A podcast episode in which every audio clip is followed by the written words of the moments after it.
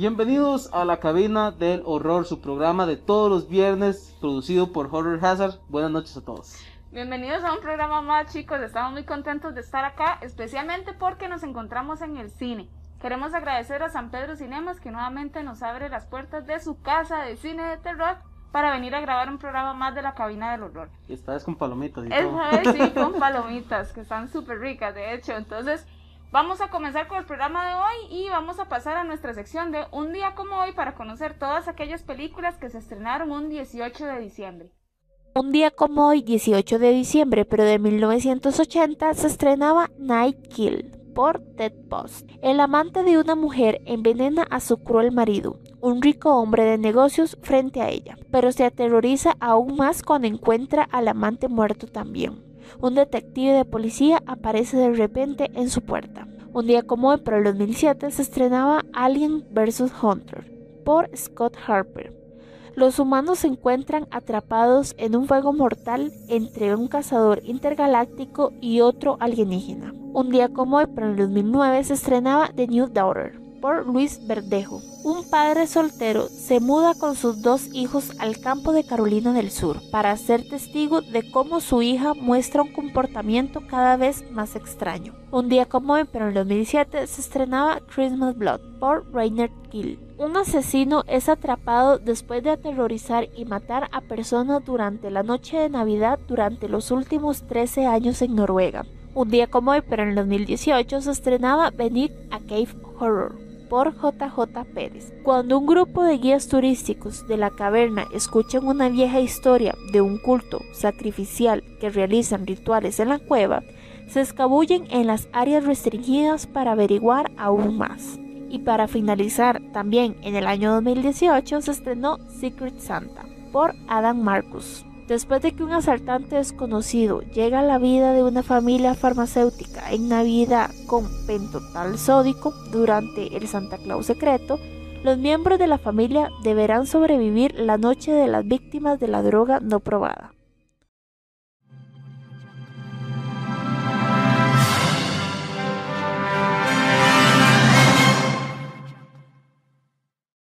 ¿Te encanta el cine, pero en especial las películas de terror? Pues te invitamos a venir a San Pedro Cinemas, la casa de cine de terror, quienes siempre cuentan con una amplia cartelera en películas de este género. Recuerda que puedes conseguir tus entradas a través de www.sanpedrocinemas.com. Esperamos que disfruten junto a su burbuja social. Como es costumbre, traemos la pregunta de la noche y en este caso las queremos consultar. Para su cena navideña, ¿a qué personaje de terror les gustaría invitar? Ya sea un villano, un protagonista, un, el que sea, cualquier personaje que, que haya salido en una película de terror les gustaría invitar y por qué razón. Yo invitaría a, a Jigsaw. ¿A Jigsaw? Sí. ¿Por para qué? hacer unos juegos navideños bien marcados.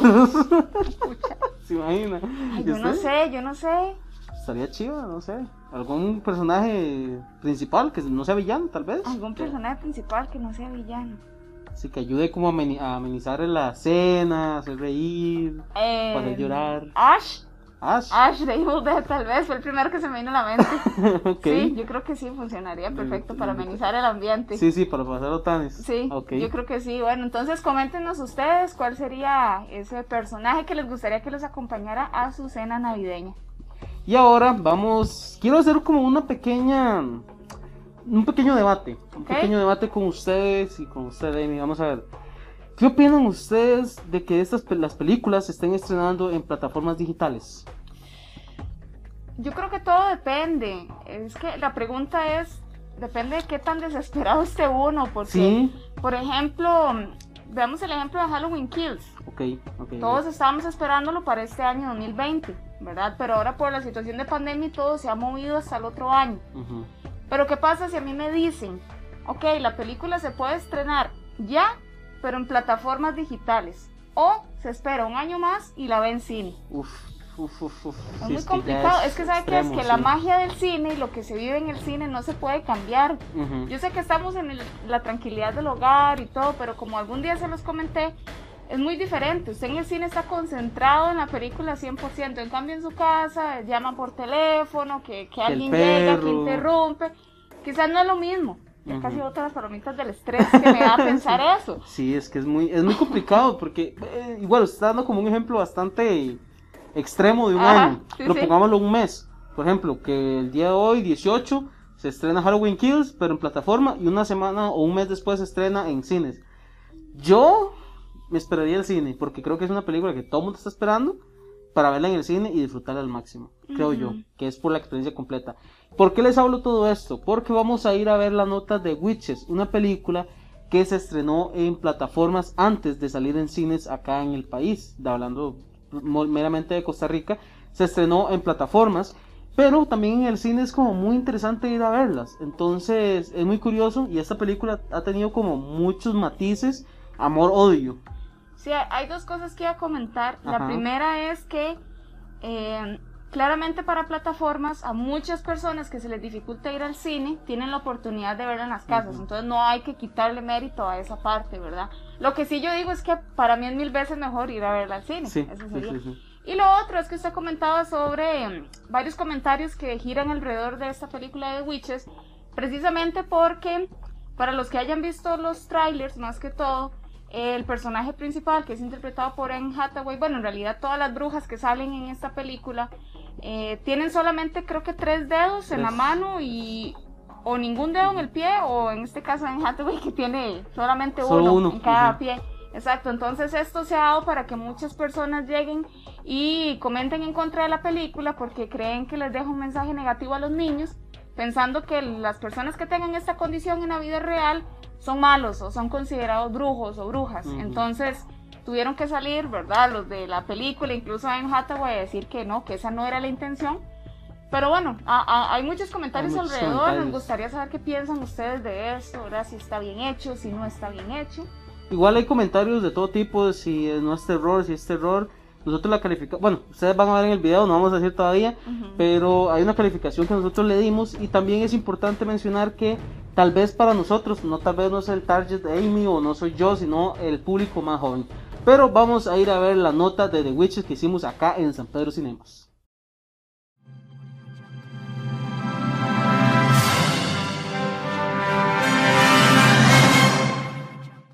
Nuevamente estamos en San Pedro Cinemas a punto de entrar a ver The Witches, una película de terror familiar protagonizada por Anne Hathaway. Vamos a ver qué tal.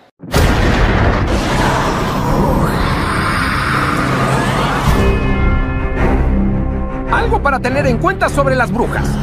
Son reales.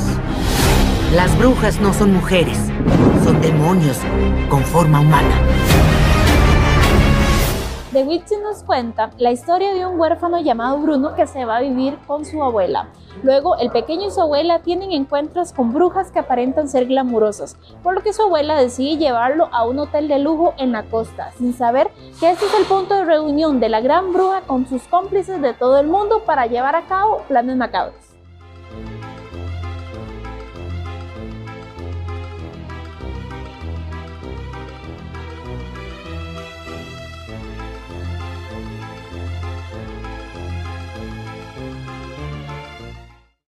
¿No estará usted ocultando en su bolsa algún ratón, o sí? Un ratón. ¿Por qué habría de tener un ratón en mi bolsa?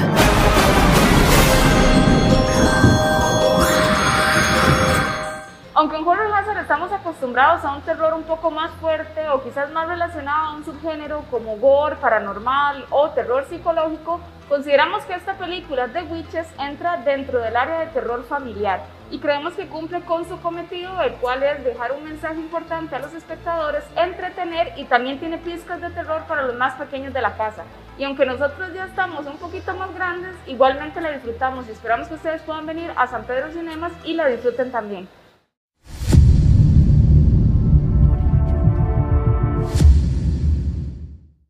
¿Sabías que Horror Hazard cuenta con un sitio web? Así es. Si ingresas a www.horrorhazard.com podrás encontrar una gran variedad de artículos con notas de diferentes áreas. Entre ellas son reseñas, notas sobre los próximos estrenos de películas, videojuegos, documentales, libros, algunas historias y también secciones especiales como curiosidades, íconos y genios del horror. También podrás tener acceso directo a los programas más recientes de Reportando el Horror, Compartamos Terror, Random Horror y la Cabina del Horror, además de todos los enlaces a nuestras redes sociales. No olvides visitar www.horrorhazard.com para estar al día con el mundo del terror. Y como ustedes saben, Horror Hazard cuenta con una página web que es www.horrorhazard.com. Ahí se suben muchas notas y muchas reseñas de películas. Pero como siempre es necesario, nosotros queremos hacer la invitación a ustedes, no importa de qué país sean, la edad que tengan, si a ustedes les encanta escribir y dar a conocer y ver películas, los invitamos a que envíen un WhatsApp a este número que está apareciendo en pantalla para que ustedes puedan formar parte del equipo de redactores de Horror Hazard. La verdad es que es muy, muy bonito porque uno aprende muchísimo escribiendo, dando sus opiniones y también hay mucho flujo en la página para que ustedes puedan darse a conocer como escritores. Aparte de que también parte de estos redactores se encarga de subir todo lo que son notas de próximos estrenos, ya sea películas, series, videojuegos, bueno, todo lo que tenga que ver con el mundo del terror entonces también van a estar al día con todo. Y muchas personas van a poder leer sus notas. Actualmente hay un buen promedio de lectores al mes en la página, entonces nos encantaría poderlos tener a ustedes también.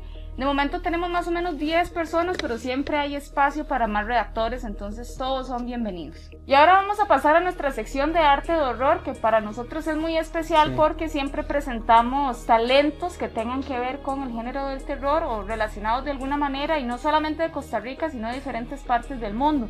En este caso nos vamos directamente a Argentina a conocer a Walter Roberto Galvez, que es un escritor y músico y él es el autor de la saga que se llama Kron, que es épica y fantástica, el tipo de historia. También cuenta con muchos personajes, diferentes tramas, ya ha sacado tres tomos, de hecho, de estos cinco. De los cinco. Entonces vamos a conocer acá un poco más sobre el trabajo de Walter.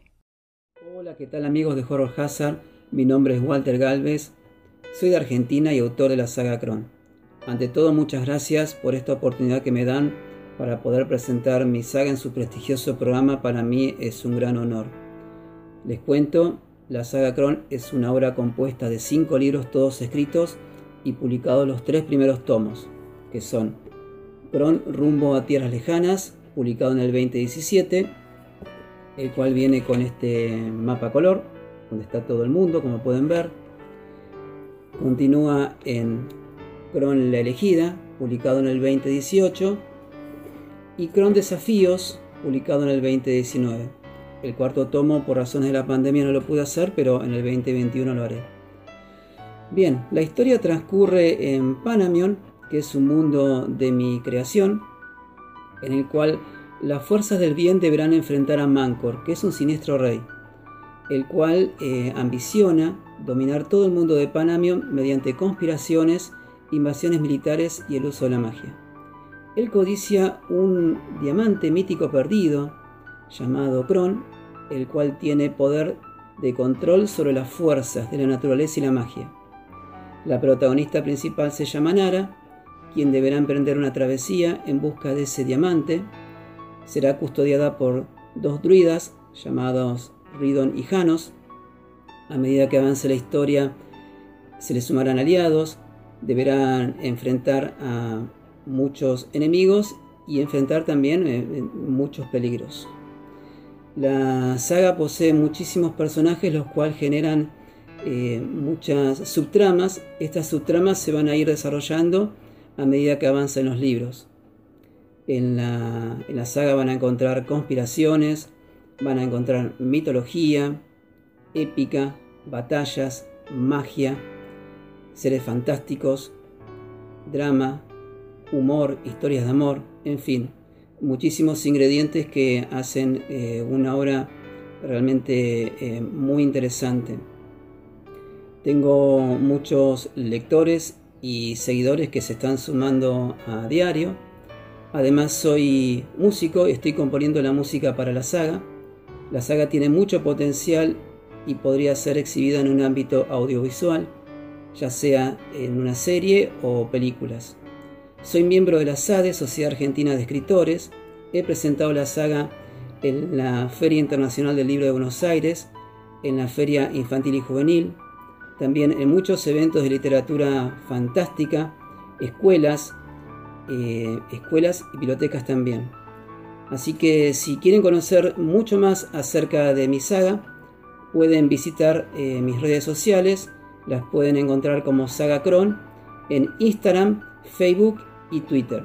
Así que reitero mi agradecimiento a Horror Hazard y de Argentina un gran saludo. Muchísimas gracias.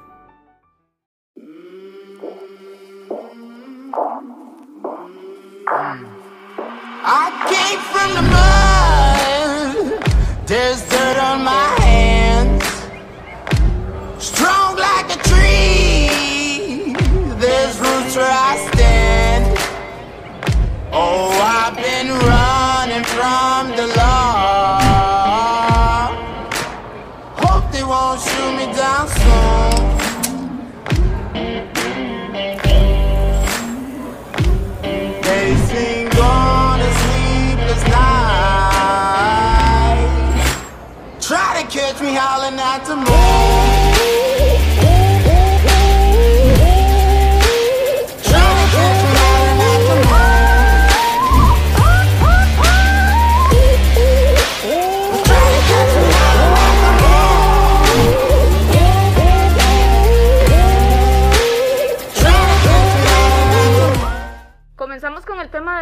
Titulado Terrenos Paranormales, en donde les contaremos algunas historias de casas o mansiones también que cuentan con uno o más fantasmas, ya sea personas que se suicidaron, personas que asesinaron acá, personas que murieron ya por, por naturaleza de la vida, ¿verdad? Y por muchas otras situaciones que se quedaron en estos lugares y están atormentando. Eso sí, no sabríamos decirles si son fantasmas, así espíritus buenos, si son espíritus malos, o si también... eh, también hacen fenómenos poltergeist. Ajá, o si también quizás en estos lugares hicieron algún tipo de brujería, conjuro o invocaron al demonio. Entonces, por eso es que están De asustando, hecho, ¿verdad? Es, es muy común ver en estas cosas, por ejemplo, la más conocida que todos saben es Amityville, ¿verdad? Donde siempre en las casas que asustan es porque sucedió algo violento. Y normalmente los espíritus que quedan amarrados o quedan en el lugar fueron espíritus, personas que murieron violentamente, ya sea asesinados o se suicidaron por alguna razón, no sé, que, que trasciende y que vienen a atormentar a esa persona por lo que lo hicieron y quedan como impregnados en el lugar. Sí, yo creo que esto, no sé, o sea, son muchas las causas. Me gustaría preguntarles a ustedes que nos están viendo, ¿cuáles creen que son las causas por las que una persona o algo podría estar asustando en una casa? Eh, yo también he visto casos en los que ya, quizás, vamos a ver, quizás la casa como tal no falleció gente ahí, no se hicieron conjuros, pero vivió gente con tal negatividad, con tantas peleas, tanto odio en un hogar, que esa energía es negativa y siento que queda impregnada en las casas. No, sé si usted lo ha notado. Yo, Sí. yo en varios programas anteriores siempre lo he comentado. A todos nos ha pasado que hemos llegado a un lugar, ya sea casa o un edificio o algo, La vibra se siente. y sentimos una vibra fea, ¿verdad? Algo como que nos está, no sé, como estripando, como que tal vez nos falta Una- el aire. La verdad que, que me acuerdo, sorry. Que quiero contarles una, una pequeña anécdota.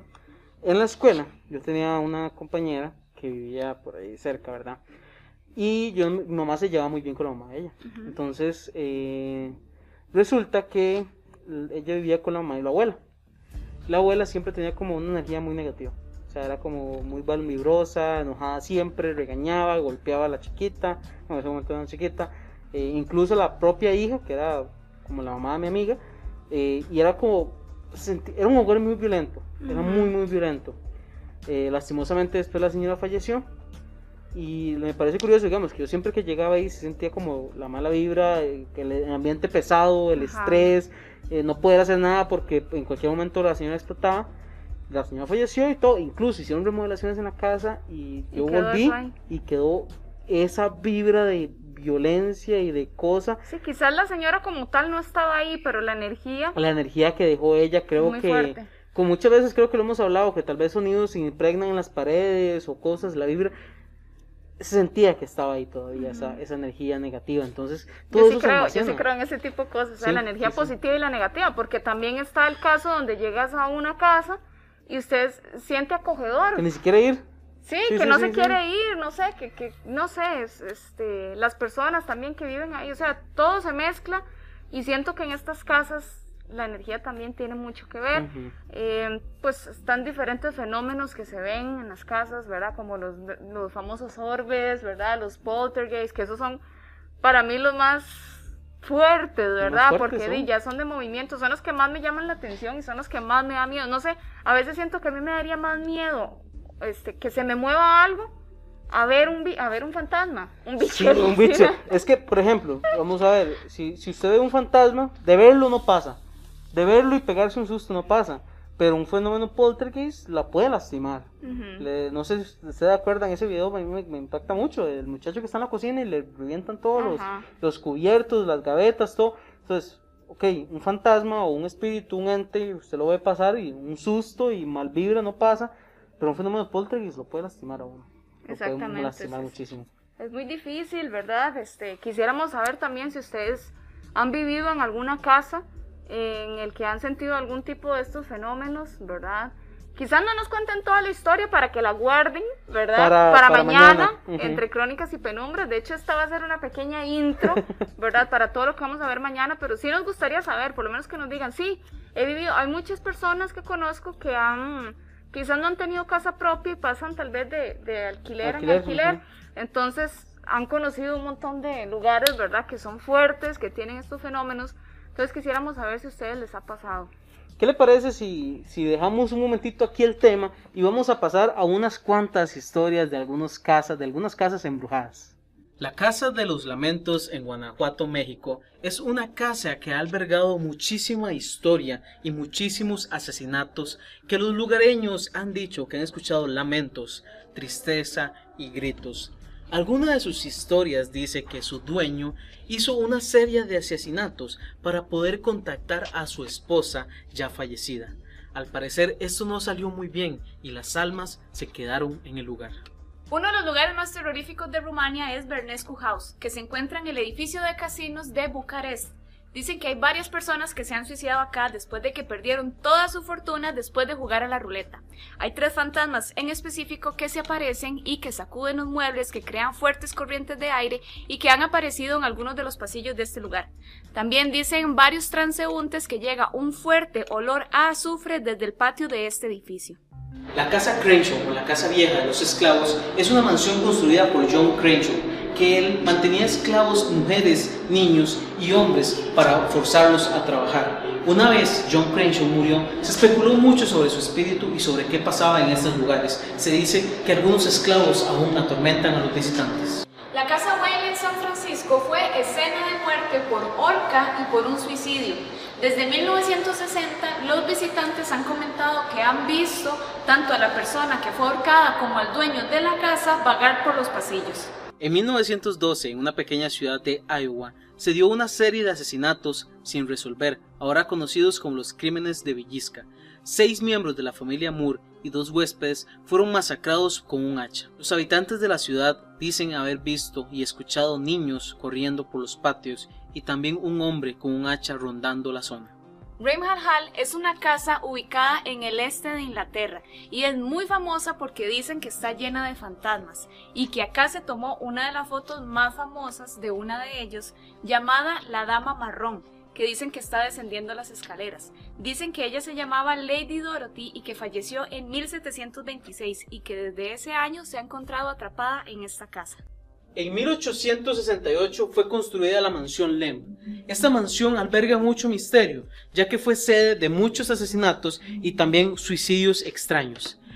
Cuatro miembros de la familia Lemp fueron encontrados muertos después del fallecimiento de su hijo. Los vecinos dicen escuchar a la familia completa dentro de la casa y a sus alrededores. La Casa de los Condes de Torre Cosío y de La Cortina es el nombre de una gran mansión colonial que se encuentra en el centro de la Ciudad de México. Se dice que en 1630 era el hogar del asesino serial llamado Juan Manuel de Solórzano, el cual, pensando que su esposa le era infiel, asesinaba a todos los hombres que se acercaran a las proximidades de su casa. ¿Qué fue lo que hizo para comenzar con estos asesinatos? Invocó al demonio y después decidió que todos los hombres que pasaran al frente de su casa a partir de las 11 de cada noche los iba a asesinar. Y así fue como fue sumando muertes noche tras noche hasta que llegó el momento en el que se arrepintió, habló con un sacerdote y lo terminaron encontrando ahorcado en su propio hogar. Se dice que esta mansión carga una gran cantidad de energía negativa.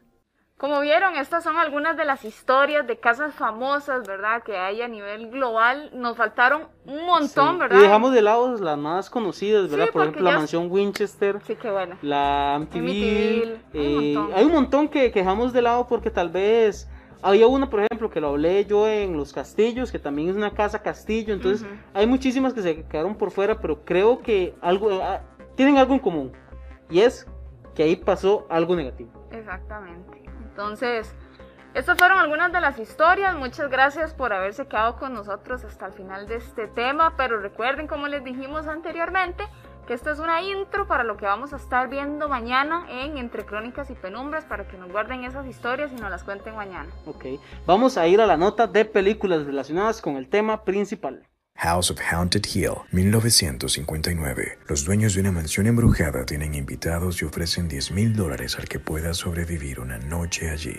The Haunting, 1963. Tres personas son reclutadas por un investigador paranormal para ayudar a descubrir los secretos de una mansión encantada por los espíritus de sus residentes. Mientras profundizan en el pasado de la casa, son seducidos por su trama siniestra. The Legend of the Hill House, 1973. Un multimillonario que está a punto de morir le ofrece dinero a un físico para que investigue una extraña mansión en la que varios científicos han muerto o han perdido el juicio. The Evil, 1978. Un matrimonio de médicos compra un caserón abandonado para convertirlo en una clínica de rehabilitación de drogadictos. Sin embargo, este lugar está encantado y cuando se trasladan allí, todos comienzan a sentir y seguir la voluntad que habita en el lugar. The Amityville Horror, 1979. Los recién casados y sus tres hijos se mudan a una casa grande donde se cometió un asesinato en NASA. Comienzan a experimentar manifestaciones extrañas e inexplicables que tienen fuertes efectos en todos los que viven o visitan la casa. The Changeling, 1980. Después de la muerte de su familia, un compositor se muda a Seattle para comenzar una nueva vida, pero descubre que años atrás se cometió un crimen en su casa y el fantasma de un niño asesinado clama justicia. House, 1985. Un veterano de Vietnam, autor de novelas de terror, regresa a la casa de su niñez y la encuentra invadida de fantasmas. House of Good and Evil, 2013. Después de una tragedia familiar en la ciudad caótica, Chris y Maggie Conley, en un último esfuerzo por salvar su matrimonio agonizante, compran una casa aislada en los bosques más profundos en la que rápidamente descubren que el mal tiene una clave. Winchester 2018. Sarah Winchester vive en una mansión demencial de siete alturas y diseñada como un laberinto. La vivienda está construida para detener a los espíritus de los asesinados por el arma que inventó su antepasado, el creador de los rifles Winchester.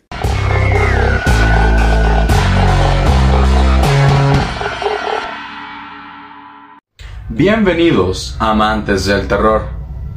El día de hoy visitaremos Canadá, específicamente el Fairmont Banff Springs. Este hotel se ubica en la provincia de Alberta, en Canadá, y fue construido bajo la visión creativa de William Cornelius Van Horn en 1887 como uno de los primeros hoteles en la ruta del Canadian Pacific Railway y abrió sus puertas por primera vez al público en 1888. Este hotel es de gran relevancia para el gobierno canadiense, ya que fue nombrado Patrimonio Histórico y Cultural en 1988, exactamente un siglo después de haber abierto sus puertas por primera vez.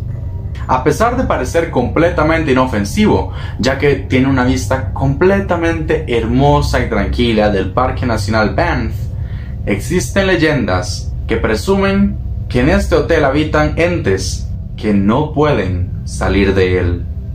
Tal vez el fantasma más famoso de este hotel es el de una novia. En la década de 1920, una joven pareja iba a contraer matrimonio en las instalaciones del hotel. La novia, muy feliz, momentos antes de su ceremonia, decidió bajar al piso principal. Bajando las gradas, Muy lamentablemente, la cola de su vestido entró en contacto con una candela. Por esta razón, su vestido comenzó a incendiarse. La novia entró en pánico y cayó a su muerte rodando por las escaleras. Su espíritu es normalmente visto subiendo y bajando las escaleras o en la zona cercana a las escaleras o en el salón de baile practicando el vals que nunca pudo bailar con su prometido. Otra común aparición en este hotel es la de Sam Macaulay, un botones del hotel.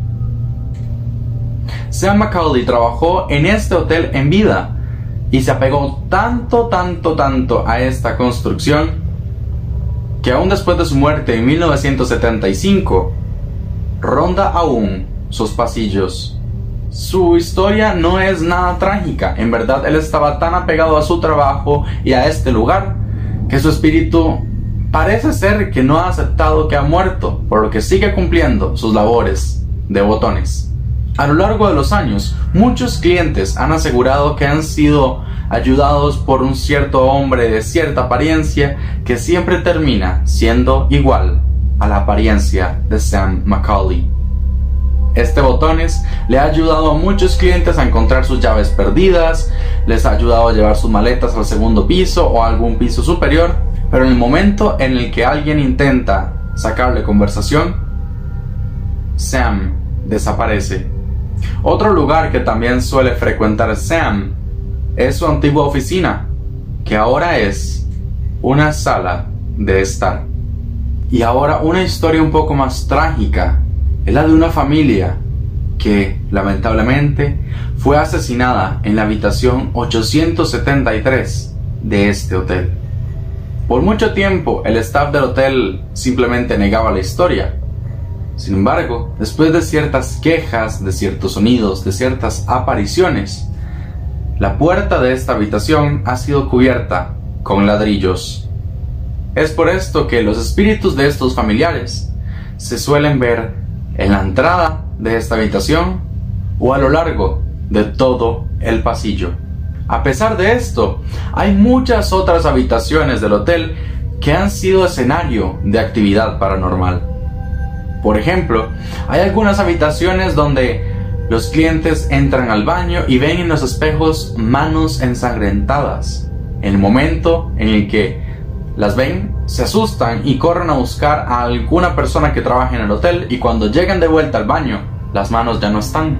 Otros ejemplos de actividad paranormal incluyen empujones, jalones de pies y además, cuando el cliente está tranquilamente durmiendo en su almohada, muchas veces estas almohadas han salido disparadas de la cama hasta chocar contra la pared. Ahora bien, todo parece apuntar a que el espíritu de la novia y el espíritu de Sam Macaulay son reales. Pero esto último que mencioné de la familia y del resto de apariciones y eventos paranormales parecen ser rumores. Entonces, ¿cree usted que estas apariciones a lo largo y ancho del hotel son verdaderas?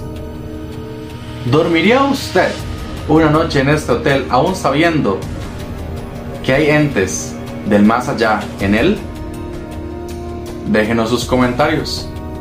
No olvide darle me gusta al video y suscribirse al canal. Muchas gracias por su atención y nos vemos en el próximo video de lugares embrujados.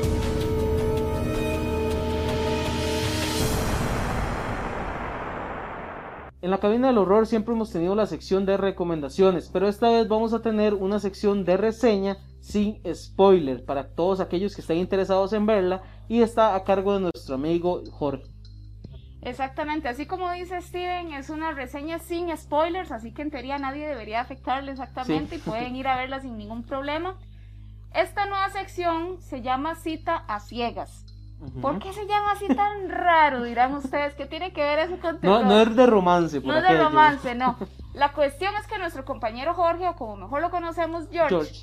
él va a tener esta sección en la que escoge de, de forma tal vez al azar eh, una película y la ve. O quizás simplemente se va a dejar llevar por el póster, tal vez no, no se mete tanto en la historia de qué va a tratar, sino que dice, ah, esto se Es ve. como, como cuando ustedes están cambiando canal. Sí, y ¿qué dice? sa- O zapping, zapping. Zapping, no sé qué. Ah, mira, me gustó Se ese ve color. interesante. Se ve interesante. Y Exacto. ahí. Entonces, esto es lo que hace George. Va a escoger películas al azar o quizás que leyó un poquito de la sinopsis. Bueno, ay, me llama la atención, vamos a verla, ¿ok? ¿Por qué les digo esto también? Porque puede que la reseña que dé George sea positiva o sea totalmente negativa. Así que vamos a pasar a esta sección a ver qué película nos trae y ver qué le pareció a George. También. Ok, listo, vamos a la sección. Para las citas ciegas de hoy, eh, tenemos una película que se llama Terror en la Bahía o The Bay. Mm, básicamente el- yo dije, uy, qué guapa, porque el perfil me llamó la atención. Eh, a veces uno se pone no tanto por la foto, no tanto por la apariencia, sino que uno lee el perfil y uno dice, sí, puede ser, es- está interesante. Mm, eh, la peli trata de un monstruo, llamémoslo así, que es un tipo particular de isópodo, o que podríamos llamar un verdadero monstruo de la vida real, porque es una criatura que existe. Mm, No voy a mentir, también Donna, la protagonista, tiene una sonrisa muy linda. Y la narración que hace durante la película no está mal. Pero es aquí donde ya se empieza a caer un poco, ¿verdad? Donde ya yo dije, "Eh, me vestí para nada. Mm, Desperdicié así como el, tiempo en venir aquí. Lo que es el fan footage o cámara en mano, hay tomas donde se mueve mucho. El audio es de baja calidad. Y de hecho estas son como elecciones que toma el director de una manera deliberada para mantener el realismo de, ese tipo de, de, de película. Sin embargo, eh, por otro lado hay como algunas escenas raras donde usan un efecto de, sonido para, la criatura que no jamás estaría en la vida real. Y si estás queriendo hacer como una película que está basada en un monstruo de la vida real, deberías tratar de mantenerlo tan fiel a la criatura real como sea posible. Pero bueno, eh, esos son como quejas pequeñas para mí. Hay otras cosas que digamos ya, ya eso sí son defectos que yo considero graves.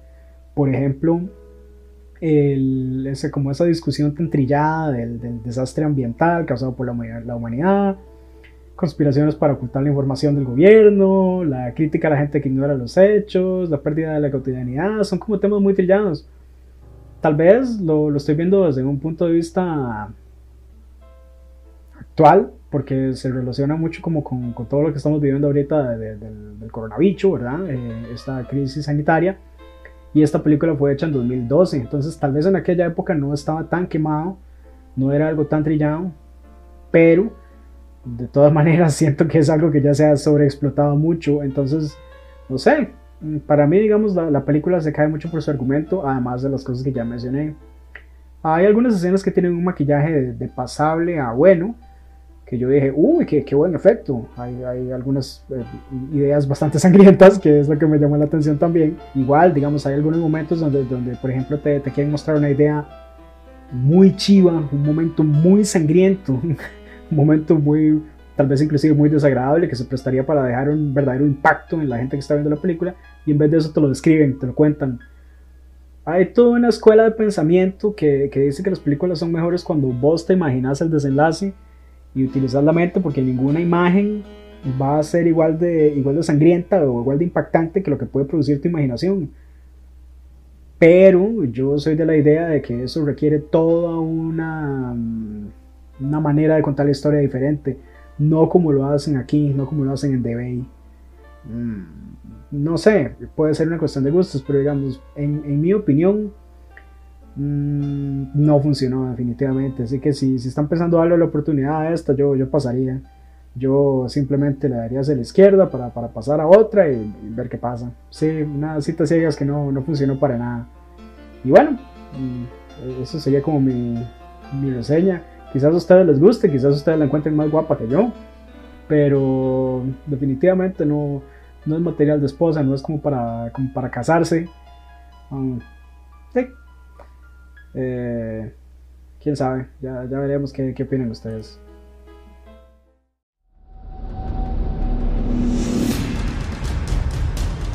¿Les gusta todo lo que tiene que ver con el tema paranormal, fantasmas, demonios, apariciones y posesiones?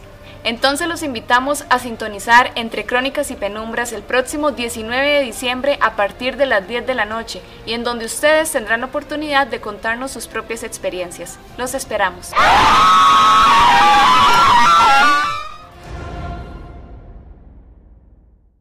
Hola, buenas noches Costa Rica. Voy a partir explicando algo que de seguro muchos conocen, pero para quienes no lo conozcan se lo voy a dejar en claro. No es lo mismo hablar de historia que hablar de historiografía, son dos cosas distintas. Y la diferencia es que la historia es el registro de los hechos y la historiografía es la interpretación de historiadores acerca de esos hechos. Y nosotros lo que aprendemos, tanto en el colegio como en las universidades, es historiografía y no historia. Por darles un ejemplo, supongamos de que un determinado día un residente de San José apunta en su diario de que salió de paseo a la sabana. Eso sería la historia. Y resulta de que un historiador, al ver ese registro histórico, lo contataría con el parte meteorológico y se enteraría de que ese día estuvo lloviendo en San José. Entonces, la historia real es de que ese ciudadano salió de paseo a la sabana con un paraguas. Pero la historia que nosotros estaríamos aprendiendo sería de que esa persona no salió de su casa porque estaba lloviendo. Entonces, en muchas ocasiones, la historia que a nosotros nos llega es muy distinta a la real. Y lo que voy a hacer en esta ocasión es comentarles tres acontecimientos. Primero, voy a comentar la historiografía que se nos enseña tanto en el colegio como en las universidades y luego voy a comentar el acontecimiento histórico real. El primer acontecimiento es sobre Alejandro. Resulta de que en las campañas contra Persia, después de la batalla de Iso y antes de Gaugamela, en el 332 antes de nuestra era, asedió una ciudad isla llamada Tiro. Y la historiografía que se nos enseña es de que por medio de barcos y moviendo arena, construyó una especie de península o puente que llegaba a las puertas de Tiro y una vez eh, ingresando a la ciudad, después de conquistarla, la destruyó por completo. El segundo acontecimiento también es sobre Alejandro. Resulta que después de conquistar Persia y conquistar Egipto, continuó avanzando hacia el este, hacia lo que hoy es Kazajistán y las puertas de India. Y en el 326 antes de nuestra era, Alejandro decidió detenerse y volver a hacer presencia en lo que ya había conquistado, debido a que habían pasado muchos años de guerra y de combates. Eso es lo que se nos cuenta en la versión historiográfica. Y el tercer acontecimiento es sobre Napoleón. Resulta de que en 1798 Napoleón llegó a Egipto después de las campañas italianas y antes de que llegaran los ingleses y comenzara la guerra contra Inglaterra en Egipto, un día 12 de agosto Napoleón pasó una noche dentro de la pirámide de Gizeh y en la mañana, cuando salió de la pirámide, salió asustado y desesperado, ante lo cual sus oficiales le preguntaron sobre el qué le sucedió, de por qué estaba asustado. Y Napoleón les contestó de que si se los dijera, no se lo creerían. Y la versión historiográfica dice de que hasta su muerte, Napoleón nunca le dijo a nadie la razón del por qué salió asustado de las pirámides. Ahora vamos con la historia real, o sea, las verdaderas crónicas de la época que narran los acontecimientos, las cuales los historiadores decidieron omitir por considerar estos registros absurdos y demasiado fantásticos. Respecto al primero, la crónica de la época dice de que mientras Alejandro y los macedonios asediaban Tiro, aparecieron unos escudos voladores que eran tripulados por seres con forma de reptil y de esos escudos voladores comenzaron a bombardear con fuego la ciudad y la destruyeron. O sea, la crónica macedonia es de que dice de que Alejandro no tomó la ciudad de Tiro, sino que la ciudad de Tiro fue destruida por unos seres con forma de reptil que bajaron volando en escudos voladores que disparaban fuego. Respecto al segundo acontecimiento, la crónica macedonia dice de que Alejandro estaba decidido a no detenerse en su avance hacia el este, pero un determinado día descendieron dos luces esféricas desde el cielo que se posaron frente al ejército macedonio y de esas luces aparecieron unos seres también luminosos que eran distintos a los seres con forma de reptil que destruyeron Tiro e invitaron a Alejandro a que se acercara. Alejandro fue donde ellos, entró dentro de esas esferas luminosas Y al salir de ahí, Alejandro decidió volver por mandato, no sé si mandato o petición, de los seres que tripulaban esas esferas luminosas. Respecto al tercer acontecimiento, en 1804, Napoleón, después de ser coronado como emperador de Francia, describió a sus súbditos lo que le sucedió cuando estuvo dentro de la pirámide. Dijo de que de repente aparecieron unos seres, no sabe de dónde, que no eran humanos, los cuales abrieron una especie de puerta y que lo invitaron a pasar del otro lado. Y Napoleón, al pasar al otro lado de esa, entre comillas, puerta, llegó a un mundo donde todas las cosas eran distintas a como son en este mundo. Luego trajeron a Napoleón de vuelta y esa es la razón por la cual él salió tan asustado esa mañana de la pirámide. Como pueden ver, la historia es mucho más interesante al cómo nos la cuentan en el colegio. Y si ustedes quieren, les podría hacer una continuación de este video con más hechos insólitos como los tres que les acabo de mencionar. Porque hay muchos en la historia de la antigua Grecia, la antigua Roma, la Edad Media, eh, las cruzadas, el Renacimiento y la conquista de América. Y bien, me despido primero pidiéndole disculpas por mi voz, ya que estoy un poco congestionado de la garganta. Y segundo, avisándoles de que para el próximo viernes, como estamos en Navidad, les tengo preparado una sorpresa, un regalo para todos ustedes. Les mando a todos un cordial saludo desde acá, desde Chile. Pura vida. Adiós.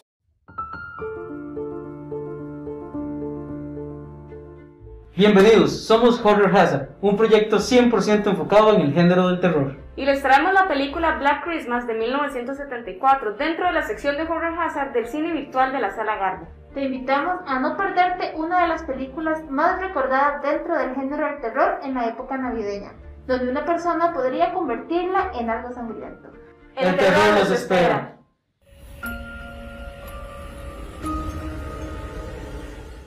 Muchas gracias por continuar en sintonía y queríamos recordarles, así como lo acaban de ver, que aún se encuentra la película Black Christmas de 1974 en la sección de Horror Hazard del cine virtual de la Sala Garbo, para que puedan ir a comprar sus tiquetes a este número que están viendo en pantalla para poder ir a ver esta película. Les recordamos que tiene una pequeña introducción y también un mini foro que grabamos con las opiniones de la película, así que van a obtener la introducción, la película y el miniforo para que nos digan qué les pareció, si están de acuerdo con nuestros comentarios. Y muy importante que si ustedes dicen que son de Horror Hazard, les van a hacer un pequeño descuento en la compra de este etiquete. Entonces, para que vayan a aprovechar, porque esta película solamente va a estar en diciembre. En diciembre. Y no puede faltar, la verdad es que es una película necesaria para ver el mes de diciembre. Y así como le estamos recomendando Black Christmas, ustedes van a tener la sección de recomendaciones a continuación.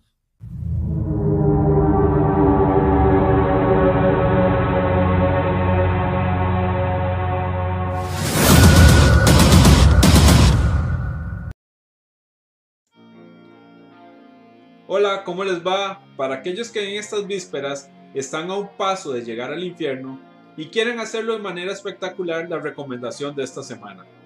Una obra que no es apta para familiares, amigos, mascotas, vecinos, etc. con ferviente pasión judeo-cristiana.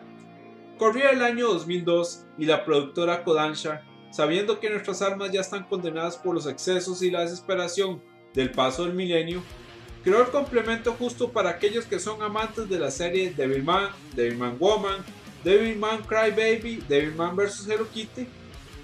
Y no es más que otro que el anime Lord Demon Dante, o como yo llegué a conocerlo con el nombre de Mao Dante. Nos cuenta la historia de Ryo Utsugi, un estudiante que tiene una bonita familia en una bella comunidad de Japón donde todos son felices.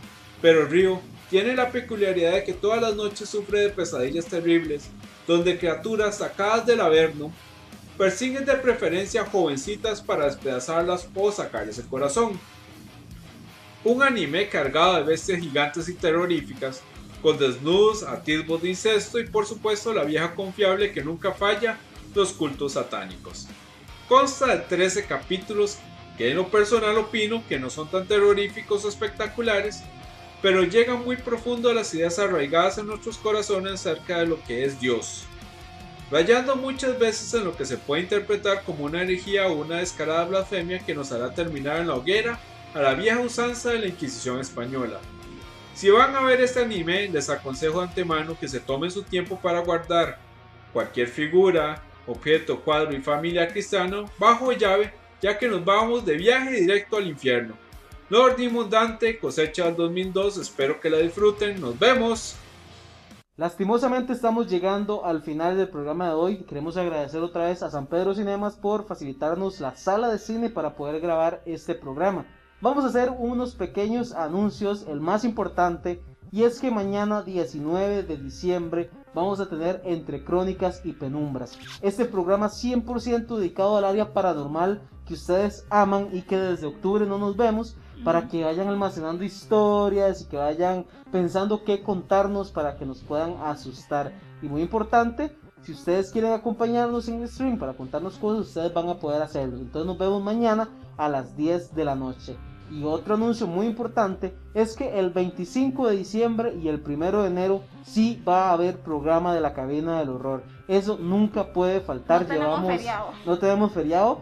Llevamos 96, 97 programas. Sí, casi 100. casi 100 programas de corrido. Todos ha habido programas. Entonces nos vemos el 25 y el 1 de enero. Y también quisiéramos enviarle un saludo a Cari que no nos pudo acompañar el día de hoy, pero esperemos que esté súper bien. La próxima semana sí nos vamos a ver los tres porque trabajamos feriados, como ya se los dijimos. Entonces, este, el próximo 25 vamos a estar juntos. Mañana los esperamos a partir de las 10 de la noche. No se les olvide esta cita terrorífica tan importante. Y nos vemos el próximo viernes en un programa más de la cabina del horror. Y recuerden, el terror, nunca estuvo tan cerca.